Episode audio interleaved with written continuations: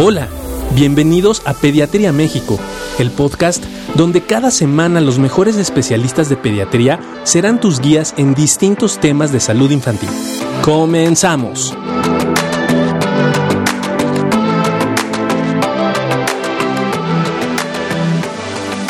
Hola a todos, ¿cómo estamos? Bienvenidos. Agradecemos al doctor Daniel Álvarez que, que nos acompaña el día de hoy este, y, que, y que obviamente va a resolver parte de nuestras dudas. Dani, buenas noches.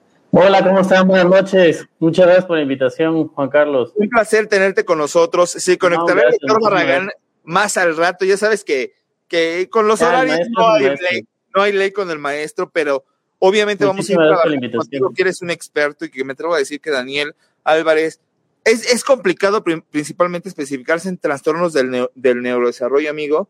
Es complicado especializarse en rehabilitación neurológica, pero está todavía sobre, eh, por encima de todo, ser, ser neuropediatra y además entender las necesidades del neurodesarrollo en cada uno de los niños y las posibilidades de diagnóstico y tratamiento y rehabilitación neurológica en cada uno de, estos, de nuestros niños. Y es lo que tú haces, amigo. Y eso es muy importante que la gente que nos sepa, que es esta parte que la rehabilitación neurológica es totalmente otro rollo. Y que es importante saber, ¿no?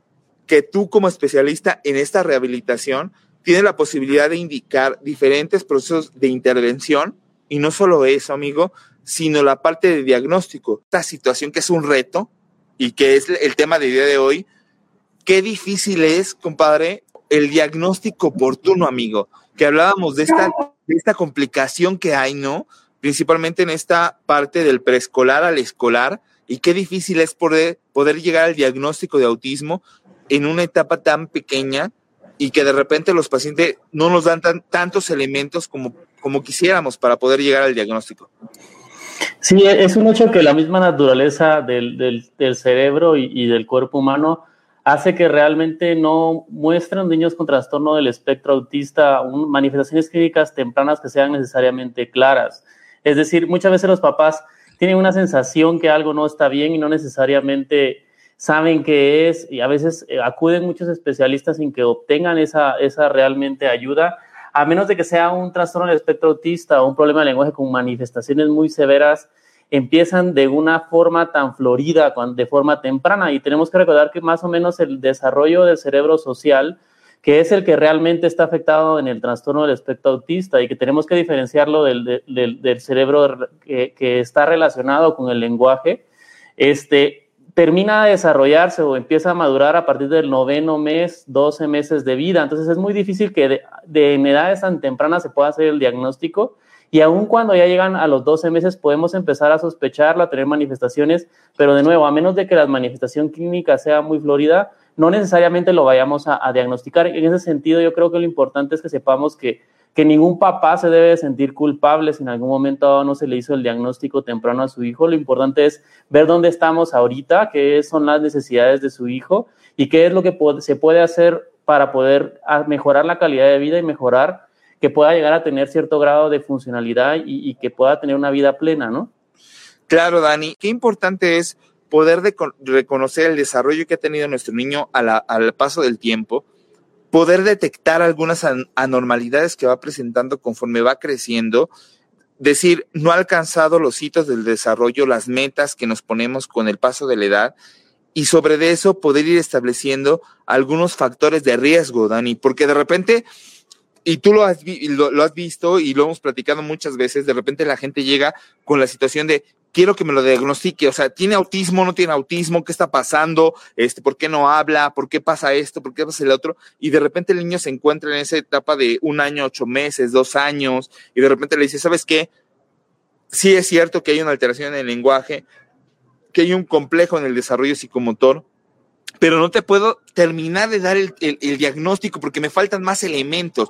Pero lo que es cierto es que algo no anda bien, ¿no? Sí, y, y, que es algo que algo se tiene que hacer al respecto, ¿no? Algo, algo se tiene que hacer y de repente dices, no anda bien el neurodesarrollo, amigo, y de repente tenemos que intervenir. Hay que empezar a dar terapia de lenguaje, terapia de rehabilitación, eh, de, de, coordinación motriz, terapia motora, terapia de, sensi de, de, de, sensibiliz de sensibilización, perdón, o, o, o, este, o la parte de manejar la parte de trastornos sensoriales, etcétera, y de repente empiezas a confundirte, ¿no? Empiezas a, dar tratamientos, pero no está mal, amigo. De repente es importante que la gente sepa que es difícil el establecer diagnósticos tan tempranos, pero no es difícil establecer problemas del neurodesarrollo. Es decir, podemos saber que un niño no se está desarrollando de manera adecuada antes de los dos años y de repente te das cuenta que la ganancia de habilidades no ha sido la adecuada y, em, y prendes tus alertas, compadre, ¿no? Y empiezas a decir, ¿sabes qué? Esto no está bien, hay cosas que no me convencen, la parte de comunicación no está del todo adecuada, creo que la parte motora tampoco, y de repente empiezas a hacer intervenciones sin tener el diagnóstico como tal de autismo, y lo cual no está mal, y que hemos intentado trabajar, ¿no? En este proceso y en el consenso que trabajaste de, de alteraciones del lenguaje, que es muy importante el saber que primero lo, lo más básico es identificar que algo no está bien con tu niño y después, y después vendrá el diagnóstico. Pero qué importante, ¿no, Dani? Es poder intervenir incluso antes de poder definir por concreto que se trata de un trastorno del espectro autista, sobre todo en pacientes que son muy pequeños. Sí, y ahí es donde también entra a veces nuestra la frustración en las conversaciones que tenemos muchas veces tú y yo con el doctor Barragán, en el sentido de que muchas veces, por ejemplo, en algunos eh, algunos profesionales lo que hacen es empezar a pedir una serie y una cantidad exagerada de pruebas y a veces las pruebas no se tardan seis meses, no sé, una cantidad exagerada de tiempo con unos costos exageradamente elevados y que no necesariamente sí, nos ayudan a ver cómo está funcionalmente el paciente en un momento en el tiempo, pero solo llegan a retrasar la, la, la, la intervención cuando es claramente de que tenemos un trastorno del, lenguaje, por ejemplo, ¿no? Independientemente si es un niño con discapacidad intelectual, si es un paciente que tiene un trastorno del desarrollo del lenguaje o trastorno del espectro autista, la intervención de, con una terapeuta del lenguaje es sumamente importante. Comentabas esta parte de la dificultad diagnóstica, sobre todo a algunas edades tempranas, que es el reto más importante, Dani, porque si de repente te llega un paciente que ya tiene nueve, diez años de edad, ¿no? Que ya es un escolar que ha transcurrido durante varios años de terapia de rehabilitación sobre la parte del lenguaje, sobre la parte de comunicación, sobre la parte sensorial. Obviamente el diagnóstico se va volviendo menos complejo, ¿no, compadre? Pero...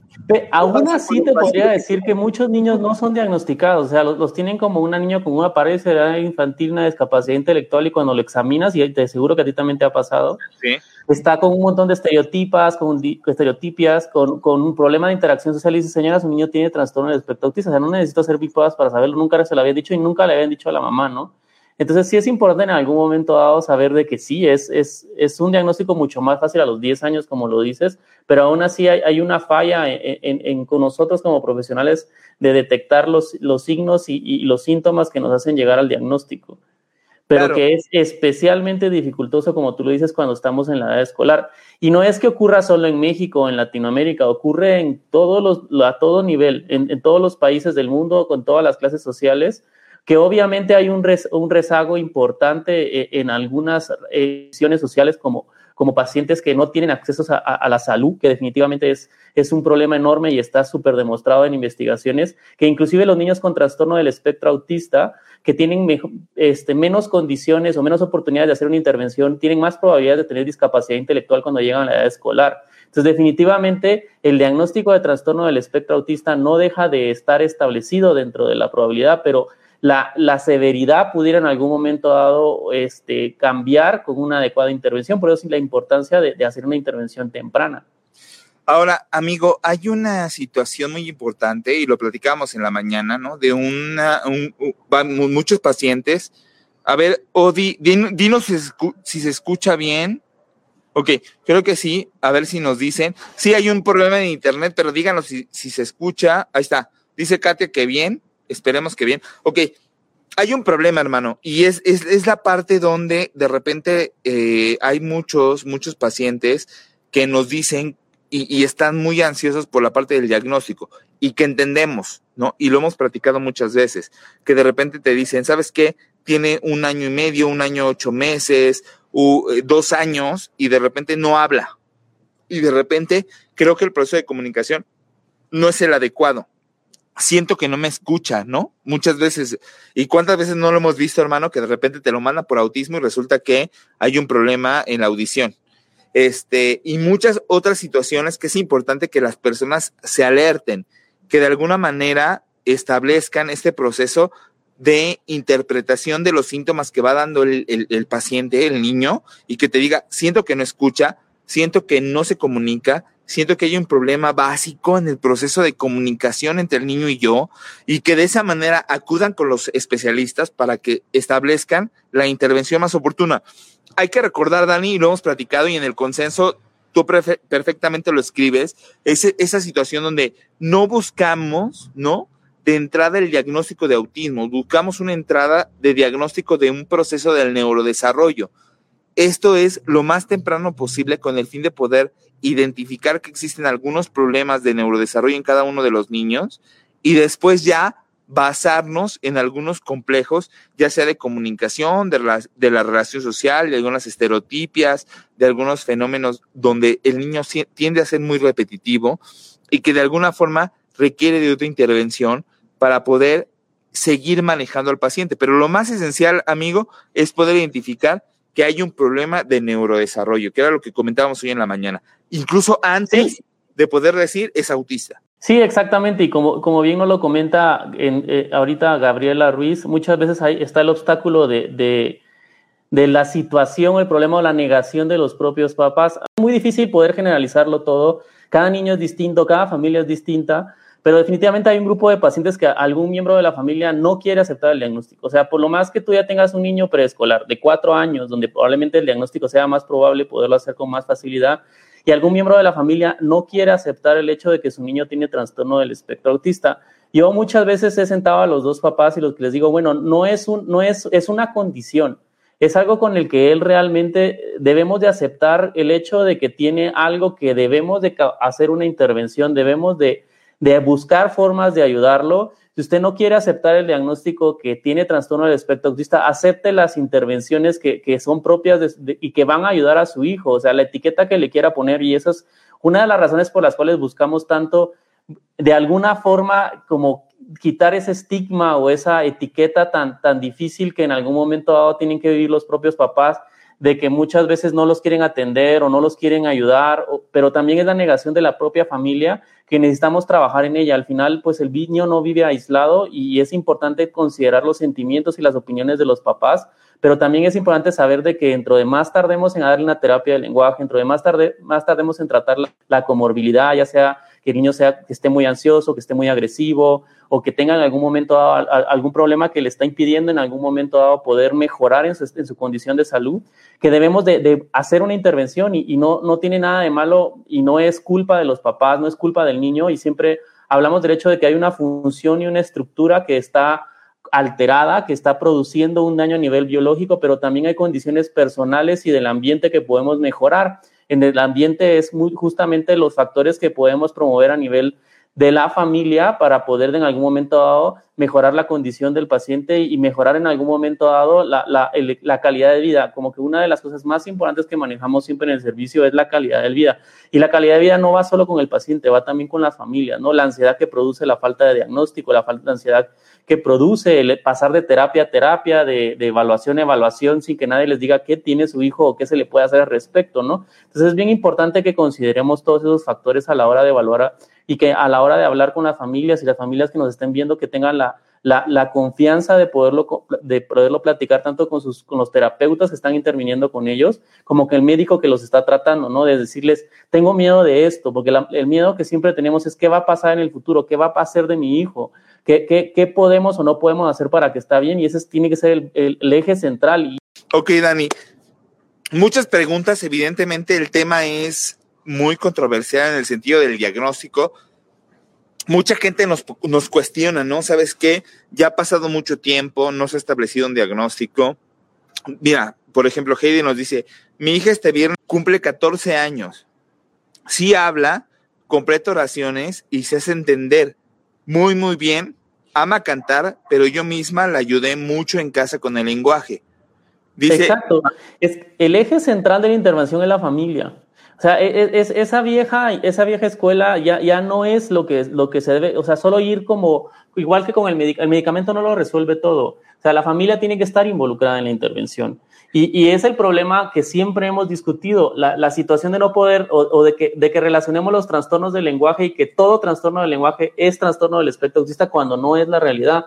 Un con TEA puede tener una calidad, y un trastorno del lenguaje también puede tener una calidad de vida excelente, pueden llegar a ser profesionales. Yo conozco doctoras que, que, que son médicos, conozco este, profesionales que tienen trastorno del espectro autista, o sea, no es, no es una sentencia de muerte eso es lo importante que, la familia se encuentra. No es, no, no todos los pacientes tienen el mismo grado de severidad y porque tengan el grado más alto de severidad, no significa que no vayamos a hacer lo mejor que podamos porque ellos estén bien y no dejan de ser nuestros hijos, nuestros bebés y nosotros no dejamos de preocuparnos por ellos. Eso es bien importante que lo sepan. La condición del espectro del, trastorno del espectro autista como el trastorno del desarrollo del lenguaje no significa de que no siguen siendo sus hijos, no significa que no vamos a seguirlos amando y queriendo y nosotros como médicos y ustedes como familiares no van a dejar de hacer lo mejor que puedan por ellos.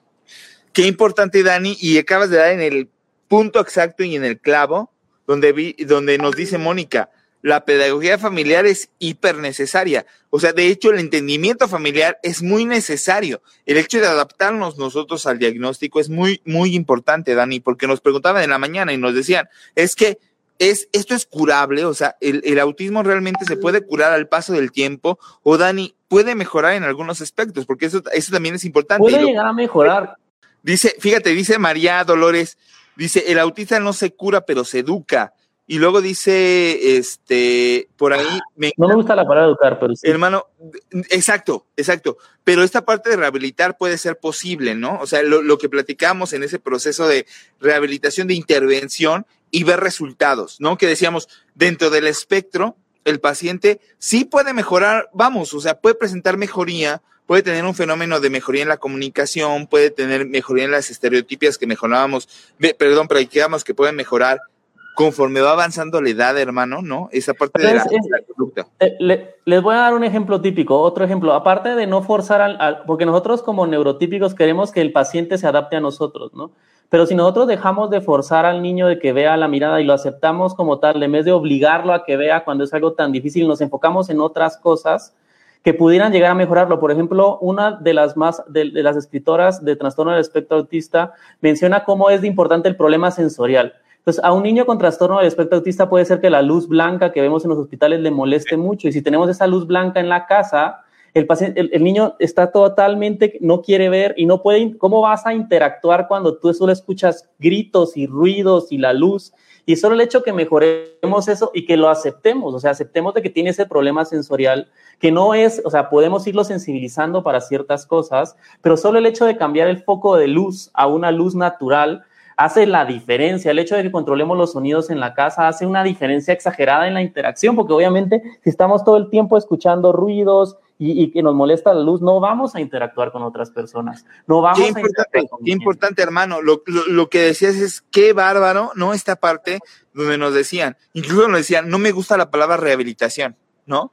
Dice, me gusta la palabra se gestiona, se gestiona. Claro, obviamente hablamos de condiciones y mucha gente nos dice, no me gusta que hablen de enfermedad, no me gusta que hablen de trastorno, no me gusta... Nos tenemos que adaptar, hermano, ¿no? Y de repente decir, ok, la condición existe, hay una situación que ha limitado el neurodesarrollo y que necesito intervenir, sea rehabilitación, sea condicionamiento, sea aprendizaje, sea el proceso de memoria, que lo has, lo estudiado muchísimo. Y déjeme decir que hoy con Dani tenemos una, una situación muy estructurada donde el proceso, el proceso de memoria, de, perdón, de atención, el proceso de atención no solamente interviene en el aprendizaje, sino que hoy sabemos que la atención interviene en la neurobiología del comportamiento. Es decir, aquellos pacientes que no están poniendo atención y toda la gente que nos está viendo, Dani, seguramente tendrá sus pacientes y sus niños que de repente dirán, es muy inatento, no presta atención y tengo problemas que en la escuela me están diciendo. Y además, si tiene el diagnóstico de autismo, la atención es algo que se puede empezar a manejar de una manera mucho más precoz y que de repente tú sabes, hermano, que estas condiciones neurobiológicas, incluso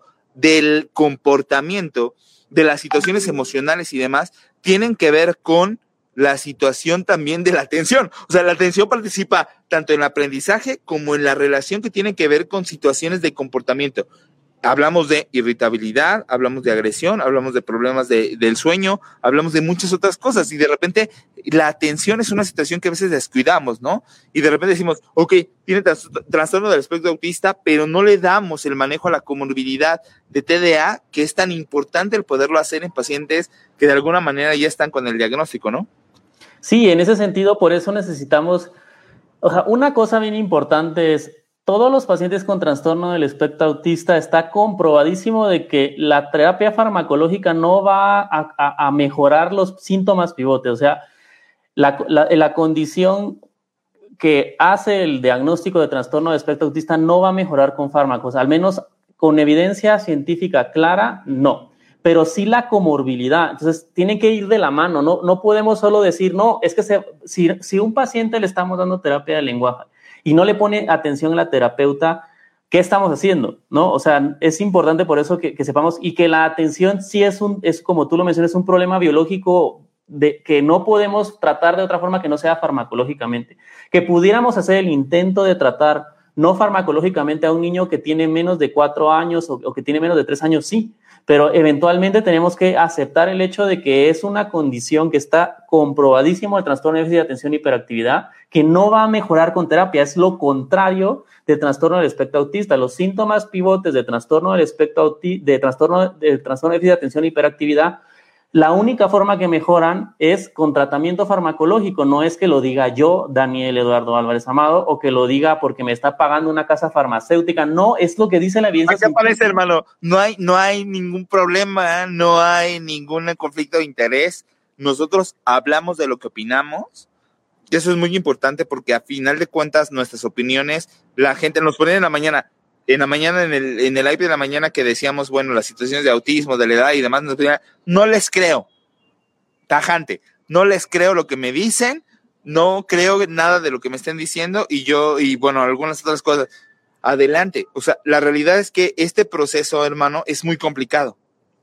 Tú junto con nosotros lo has, lo has vivido y nos decían por ahí, ¿qué tanto, Dani? Y me gustaría escucharte, qué tanto participa la familia en esto, porque de repente es, lo llevé con el neurólogo, lo llevé con el psiquiatra, lo llevé con el psicólogo, lo llevo a sus terapeutas, y la familia dónde queda, Dani? O sea, realmente tiene una intervención esencial, realmente no funciona en el proceso de adaptación del paciente con autismo, realmente no nos apoya en este proceso diagnóstico y en el proceso de adaptación y de rehabilitación del paciente o, realmente no, no hay como un fenómeno de participación de la familia, de la familia, porque esto es muy importante, Dani, y me, me, gustaría, perdón, escucharte en el sentido de saber, ¿la familia participa, no participa? ¿Qué intervención tiene y qué tan importante es? Porque es importante. Toda la familia debe estar involucrada, inclusive este, hay profesionales que muy correctamente consideran de que eh, desde los hermanos deben de saber cuál es la condición de su, de su hermano, por qué es que está sucediendo esta condición y cómo lo pueden mejorar o ayudar la interacción día a día con él, ¿no? El hecho de que la familia no fuerce al paciente a hacer algo que no le gusta, no solo porque estás, es un, es muy, está haciendo berrinche o estás, está haciendo una rabieta, ¿no? Entonces es bien importante en toda intervención considerar que en algún momento dado la familia debe de estar involucrada. No, no es, un, es, es, es difícil, y, muchas veces algunos papás me lo han dicho, o sea, doctor, deme una pastilla para que mi hijo sea normal, ¿no? O sea, pero no, no, es, no es tan simple el cerebro. Y, lo, y va mucho relacionado con el hecho de, que el cerebro no está aislado. O sea, hablamos del cerebro social como que el cerebro social estuviera en un pedacito del cerebro y que aquí le podemos estimular y se va a resolver el problema. No, el cerebro social está, está interconectado con todo, ¿no? Y, y es importante entonces que los que están día a día, y eso es, eso es algo que se llama la teoría de interaccionista, que yo soy muy partidario de ella, el hecho de que el, ya, esa vieja terapia en donde solo se le recetaba al papá y se le decía haga esto todos los días y cómo se va a resolver, no, el niño aprende jugando y, esa, y quién, quiénes son los que más juegan con el niño, ¿no? O sea, especialmente en la edad preescolar, quiénes son los que más deben de tenerle paciencia y deben de, de detectar cuáles son inclusive los trastornos sensoriales, porque son los que día a día están con él y saben que si le gusta el agua caliente, que si le gusta el agua fría, y, nada más que el amor de una mamá y un papá y, de hermanos para, para, detectar y tener esa paciencia necesaria para, para buscar mejorar la calidad de vida de los pacientes, ¿no? Y, es, y es fundamental, o sea, no puede haber una intervención sin involucrar a la familia. Yo te podría decir que ese es el mensaje más importante y que la familia debe preguntarle a sus terapeutas qué puedo hacer, qué, pudiera cambiar en mi rutina, en la forma que hago las cosas para mejorar la condición y, y la calidad de vida de mi hijo. Definitivo, amigo. Vamos a empezar a responder preguntas que nos hace la gente. Muchas gracias, gracias. Mira, dice, ¿qué nos, qué, nos comentas, Dani? Dice, se debe, se debe atender primero a la familia para que ésta adapte las condiciones de poder ayudar y aceptar la condición del hijo autista. ¿Qué tan necesario, Dani, es poder tener esa intervención, no solamente en el paciente que ya está diagnosticado con autismo, sino en la familia? Qué importante es poder sensibilizar y hacer entender a la familia que algo está ocurriendo y que además hay que apoyar y que hay que establecer algunas dinámicas que podrían intervenir en el fenómeno normal de la familia, pero que es necesario para poder empezar a mostrar mejoría, sobre todo en los fenómenos de comunicación, hablamos de irritabilidad, hablamos de agresión, etcétera. Y no solo, no solo en, el sentido de la intervención, sino también el propio luto que vive una familia cuando se llega al diagnóstico, ¿no? Eh, eh, eh, las, o sea, al final es un niño que obviamente estamos llenos de esperanza de que tenga, tenga la mejor calidad de vida y, y, es normal sentir en algún momento dado esa negación y, y como ese, ese sentido como de tristeza, pero también hay, que desaparecer como ese fatalismo en, el diagnóstico y, ese forzar a, la normalidad, digamos, que, es lo que estamos discutiendo el día de hoy, ¿no? O sea, al final es difícil y, nosotros debemos de buscar el apoyo, pero no, no obviamente la interacción social eh, no va a ser la misma con una mamá que está deprimida o con un papá que está deprimido, que está, que a veces eh, los hombres tienden a manifestar su depresión con enojo, ¿no? Con frustración, con negación, ¿no? Y entonces ese luto debe de ser vivido y debe de ser procesado de tal forma que busquemos una forma para de nuevo mejorar la calidad de vida y buscar las intervenciones que sean correctas para el niño y que, y que definitivamente las condiciones de, de, la casa y la rutina de la familia y la forma que jugamos con el niño busque de alguna forma encontrar esas áreas de oportunidad que nos puedan ayudar a mejorar y justo como dice Carla, ¿verdad? No hay que forzar las cosas, hay que trabajar con los niños, ¿no? O sea, es bien importante este, que al final lo que buscamos es que todos, papás, familia, hermanos, médicos, terapeutas, mejorar la condición de nuestros niños para que puedan vivir lo mejor toda la vida futuro.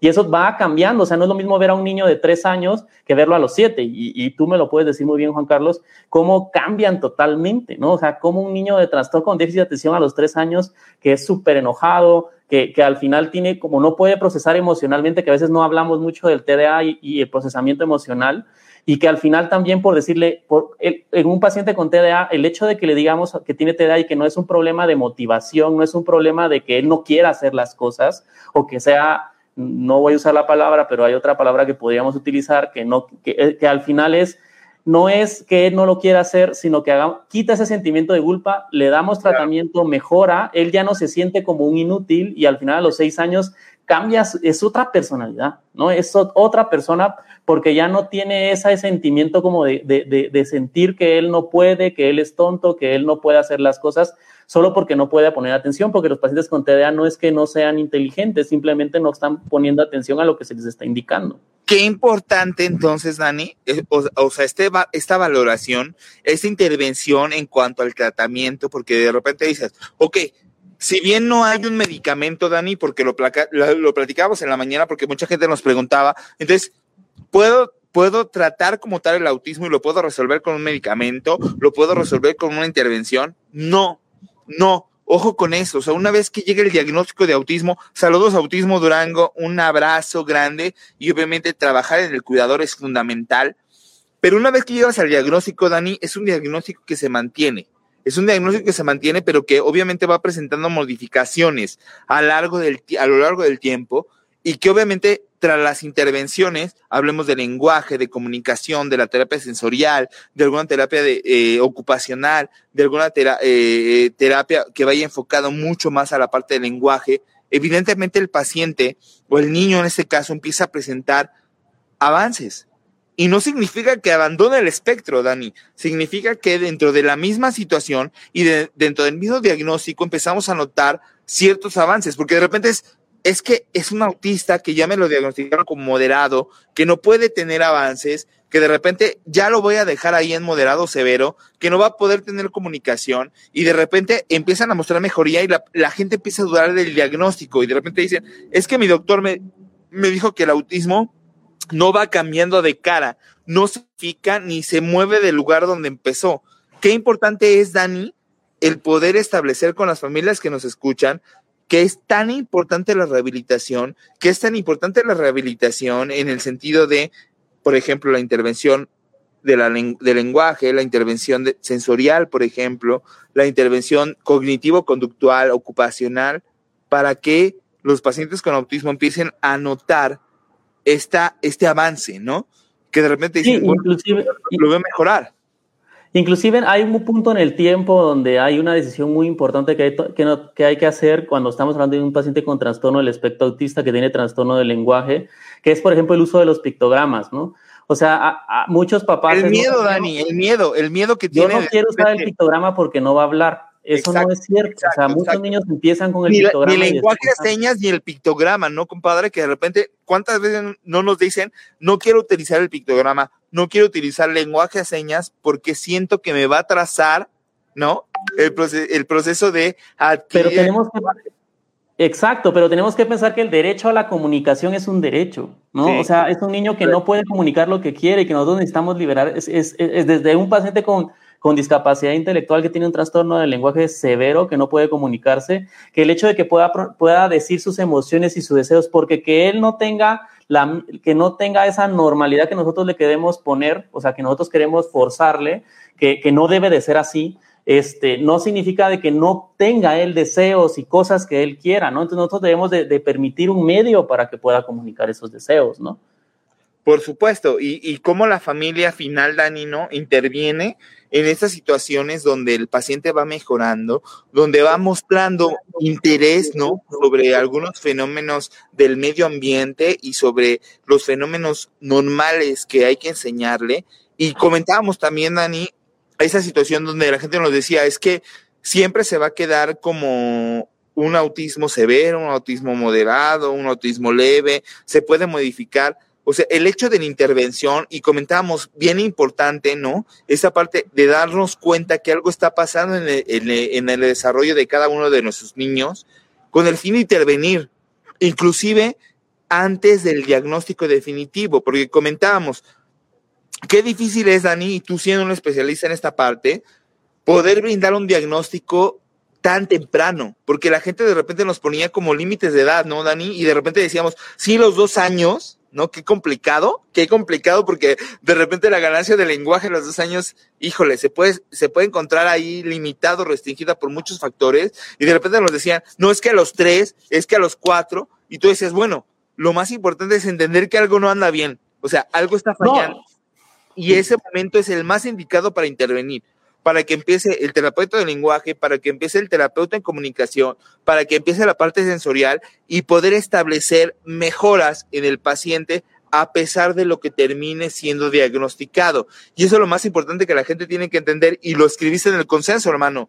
O sea, fue una de las principales razones que nos llevó a escribirlo, porque esa frustración, ese miedo, esa, esa, esa, esa dificultades para el diagnóstico, nosotros lo palpamos en la realidad latinoamericana, ¿no? Y es un problema de que muchas veces las intervenciones se van atrasando solo por, por no poner esa etiqueta y por eso hablamos de riesgo de trastorno de la comunicación y el lenguaje, para ponerle esa etiqueta, porque al final es un riesgo. El diagnóstico final pues lo damos cuando sea, esté manifiestas todas las, las, las manifestaciones clínicas que tengan que manifestarse, pero o sea, lo, o sea, lo que, algo que es así importante, que a un paciente que tiene retraso en el lenguaje, que al final solo va a ser un hablador tardío, no le va a hacer mal que lo lleven al terapeuta del lenguaje. ¿sí? No, no le va a pasar nada, pues, más que ustedes puedan ayudarle a que aumente su vocabulario más rápido. Que al final se sabe que el lenguaje a los cuatro años es totalmente, es uno de los mayores valores predictivos para las dificultades, es para el nivel de escolaridad a los 12 y 14 años.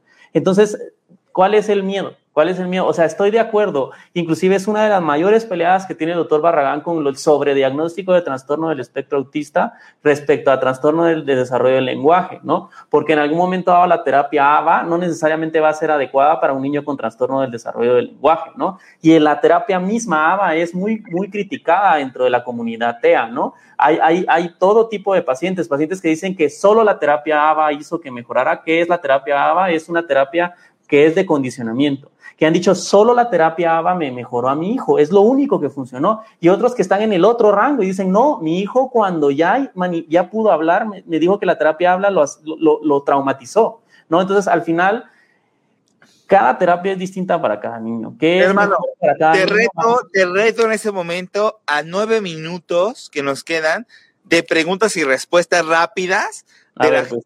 Nos han llenado de comentarios. Agradecemos a la gente en Argentina, en Colombia, en Bolivia, en Venezuela, en Guatemala, compadre, que te están viendo, ¿no? Eh, acá en México. Muchas gracias por sus comentarios. A ver, compadre, vámonos. A ver, vámonos. ¿Cómo se diagnostica el autismo, compadre? Dice Carla Morales. ¿Cómo lo diagnostico? Necesito que me hagas un estudio, necesito resonancia, necesito electroencefalograma. ¿Cómo lo diagnostico, Dani? El trastorno del espectro autista es un diagnóstico clínico. Hay, hay, hay, pruebas que nos pueden ayudar, que las dos básicas es una que se llama ADR y A22, pero no en ningún lado, ni en el DSM5, ni en el CI10, dice de que necesitas hacer las pruebas para hacer el diagnóstico. La resonancia magnética y el resto de estudios es para tratar de tratar de determinar cuál fue la causa y por eso es importante una valoración por un neurólogo para poder determinar si es, no es otra condición, si no es una enfermedad la que está provocando los síntomas, porque al final los problemas de la interacción social es un síntoma que debe ser abordado, ¿no? Puede ser un problema de, la audición, que por eso no está interactuando, y por eso se deben de hacer estudios dependiendo, y por eso debe ser valorado por un médico. Excelente, hermano. Entonces, el diagnóstico es clínico. Acuden con su neurólogo, acuden con su terapeuta y que los refiera para poder trabajar sobre el diagnóstico que es clínico. Ningún y al Final, las pruebas sirven para saber dónde estamos y hasta dónde podemos ir. Exacto y en pero no necesariamente necesitas hacer la prueba para hacerlo. A ver, hermano, ahí te va otra. Areli, ¿sirve o no sirve el cannabis? Fíjate qué importante. ¿Sirve o no sirve el cannabis para pacientes con autismo? Dicen ahí. Tema controversial. Tema controversial. Este, hay algunos que, algunos estudios no hechos adecuadamente han dicho de que pudiera en algún momento mejorar, pero es un pudiera muy lejano. Ningún estudio ha demostrado. Hay anécdotas de, de neurólogos, inclusive mexicanos, que hablan de que pudiera en algún momento mejorar la interacción social, pero nadie ha dado una evidencia así escrita en papel. Digamos que es un signo de interrogante, pudiera o no pudiera servir, pero en mi opinión, o sea, en mi experiencia, yo no he visto realmente una mejoría en los pacientes que han utilizado. No sé qué tú dirás, Juan Carlos. No, hermano, tota-, totalmente. Y ojo, consulten con su neuropediatra, pero las indicaciones para la cannabidiol no para cannabis, para cannabidiol, son muy estrechas y hay que ver el tipo de síndrome epiléptico que tiene cada uno de los pacientes y así es como lo manejamos nosotros, hermano. A ver, platiquemos. Marisela dice, ¿qué onda con el TDA y el autismo, hermano? ¿Pueden existir al mismo tiempo? ¿No tiene nada que ver o qué pasa, hermano? O sea, autismo y TDA aparte, no tiene nada que ver. No, el trastorno de déficit de atención y hiperactividad es una de las comorbilidades más importantes del trastorno del espectro autista. Así como un niño con discapacidad intelectual puede tener el niño con trastorno del espectro autista, discapacidad intelectual y trastorno de déficit de atención y, y, trastorno del lenguaje, sí. O sea, por eso es que el cerebro no es una cosa aislada que solo va a tener una enfermedad como cuando nos da una infección en la garganta y solo tenemos con dolor de garganta, ¿no? Es, el cerebro está interconectado y todo está intermezclado ahí. Entonces, sí, el trastorno de déficit de atención Inclusive algunos argumentan de que niños con déficit de atención pudieran en algún momento ser mal diagnosticados, no diagnosticarse de TEA, ¿no? En niños con trastorno de déficit de atención no detectar que tienen un trastorno, que tienen las dos cosas. Claro, entonces hablamos de que el TDA, hermano, puede ser una comorbilidad que al final de cuentas puede ser una, una situación tratable. De repente manejamos el, el, el, TEA, ¿no? Y lo sabemos que le decimos, no hay un tratamiento que te vaya a curar el autismo, pero si hay algunos tratamientos que puedan mejorar las comorbilidades. Y resulta, compadre, que el trastorno del espectro el trastorno por déficit de atención, ya sea en su presentación inatenta o en la parte hiperactiva, impulsiva, puede presentarse en pacientes con autismo. ¿Qué tan frecuente? Hablamos por arriba del 60%, o sea, es muy frecuente que un paciente con autismo pueda tener estos fenómenos y es importante identificarlos porque se pueden tratar. Entonces, es muy, muy, muy importante poder identificarlos. A ver, ahí te va otra. Y por eso mismo, por eso mismo, antes de que pase la siguiente, en el mismo, en el mismo consenso tomamos el diagnóstico de trastorno del lenguaje o de, trastorno de, de autista y hablamos de fenómenos acompañantes que era importante evaluar, ¿no? Y esos fenómenos acompañantes pueden ir desde problemas sensoriales, desde problemas de atención o, o que debemos en algún momento considerar, ¿no? Problemas emocionales. La ansiedad es otra comorbilidad súper importante, que muchas veces se confunde con agresividad. compadre, ahí te va a comprometer fuerte. A ver, ahí te va.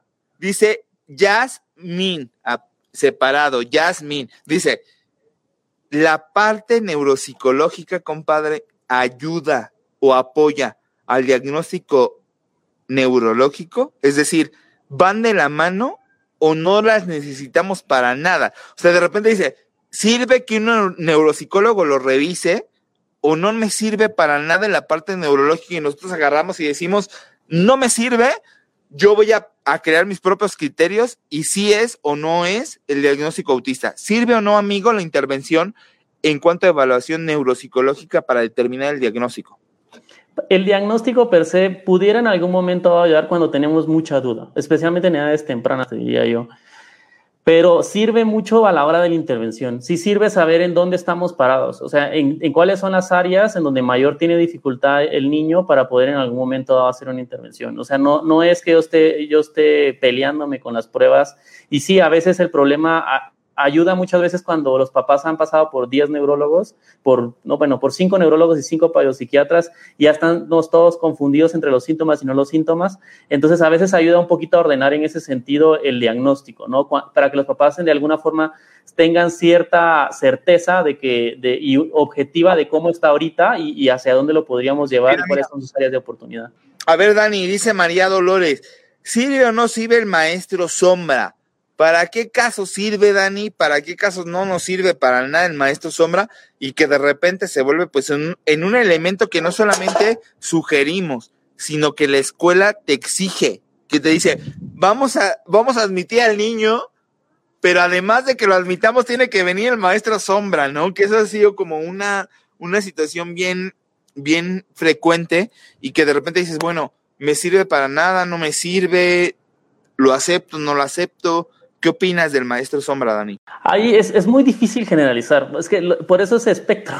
Es, es, es, muy difícil poder decir no le sirve, sí le sirve, depende de cada niño, ¿no? O sea, hay algunos niños que sí se benefician mucho con el maestro sombra. Yo diría que el problema muchas veces es económico. O sea, el maestro sombra no es algo que pueda costear todas las familias con trastorno del espectro autista mexicana. O sea, es una realidad. O sea, se necesita cierto poder adquisitivo para poderlo tener, pero no es que todos los niños necesariamente lo vayan a necesitar, o pudiera ser que lo necesitaran en alguna etapa de su, de su escolaridad y, conforme vayan mejorando sus habilidades comunicativas, que pudiera que no vayan a mejorar, este, pudiera ser que no lo necesite, pero no es como un absoluto, es, es muy difícil poderlo generalizar.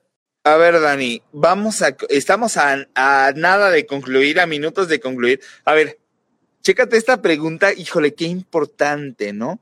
Nos dicen, Dani, a ver, ¿Cómo diferencias entonces un problema de lenguaje de un fenómeno del autismo, ¿no? O sea, qué importante es, ¿no? Esta situación donde tenemos que identificar que un niño no está hablando bien, Dani, y que realmente está cumpliendo con algunos fenómenos que lo traslapen al, al, trastorno del espectro autista. ¿Qué es lo que te hace diferenciar este problema de que todavía no habla o que realmente, realmente está teniendo autismo? Pues muchas veces va mucho con los criterios y eso lo hablo mucho. Al final los pacientes con trastorno del espectro autista y es saber que el lenguaje no es lo mismo que hablan, ¿no? Entonces muchas veces cuando me hablan o, me preguntan de qué pasa si un niño tiene problemas de lenguaje, pues muchas veces la pregunta va dirigida hacia el habla, ¿no? Pero básicamente los pacientes con trastorno del espectro autista tienen un déficit en, la comunicación y la interacción social en distintos contextos y pueden tener entonces dificultades en la, en la forma que interactúan socialmente en sus conductas comunicativas no verbales, son niños que no señalan, que no ven a los ojos, que no tienen anticipación, que no tienen atención conjunta y que tienen dificultad para desarrollar y mantener y comprender las relaciones. Eso no va necesariamente de la mano con un paciente que, que solo tiene problemas del habla, ¿no? Yo muchas veces le pregunto a los papás, a ver, señala, obedece órdenes, si obedece, no obedece. Entonces, e, es esta, esta, dificultad para separar el, desarrollo social del, lenguaje que, creemos que siempre están unidas. Y aparte de esos síntomas A que pudiera o no tener un niño con trastorno del desarrollo del lenguaje, lo que nos dice el DCM5 es que necesitamos los síntomas B, necesitamos dos síntomas B. Entonces, los síntomas B son, son clave para hacer el diagnóstico del trastorno del espectro autista, que son cuatro, ¿no?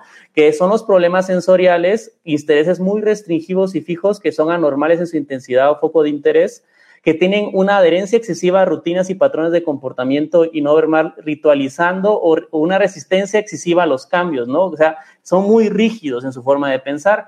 Y pues las estereotipas o, utilizar o hablar en, o, a la ecolalia, ¿no? Entonces, en algún momento esos síntomas B son los que muchas veces nos ayudan a hacer la diferencia, ¿no? Y separar, separar lenguaje o con habla y saber que la comunicación es un todo, pero que estos síntomas A que son los que hablamos de comunicación, no son, separan en los B con los trastornos del lenguaje. Amigo, y nos preguntan algo fundamental, ¿no? Y nos dicen, ¿qué difícil podría ser diagnosticar o diferenciar los fenómenos de ansiedad o depresión junto con el fenómeno del trastorno del espectro autista? Qué difícil, qué complejo, pero qué necesario podría ser diagnosticarlos y diferenciarlos con su especialista con el fin de poder mejorar cualquiera de esos fenómenos. Es sí, yo, te diría que inclusive es como algo que, que, que, la hay dos cosas que la comunidad te critica mucho y, y, con justa razón. Uno es la falta de, de, atención que se le pone a, los, a las niñas con trastorno del espectro autista, ¿no? Esa es una realidad. Y la otra es justamente la falta de atención que se le pone a los niños, a los adultos con trastorno del espectro autista, a los adolescentes con trastorno del espectro autista. Y justamente la principal comorbilidad no diagnosticada es depresión y ansiedad. Entonces es bien difícil y es bien importante detectarlo y tratarlo. A ver, hermano, aquí Andy Pink nos comenta que a su niña lo operaron de trigonocefalia y que además un médico le dijo que eso podía eh, confundir el diagnóstico de autismo pero ella dice mamá, agua, dice algunas palabras, este, y dice que si la craneosinostosis podría condicionar el diagnóstico de autismo, pero ella siente que a veces tiene algunos fenómenos sensoriales. Entonces, yo voy a esto, Dani. De repente, mucha gente confunde o asocia todos los fenómenos sensoriales o de, de sensibilización que nosotros manejamos con fenómeno del espectro autista. O sea, todo lo sensorial automáticamente lo traslapan a autismo, ¿no?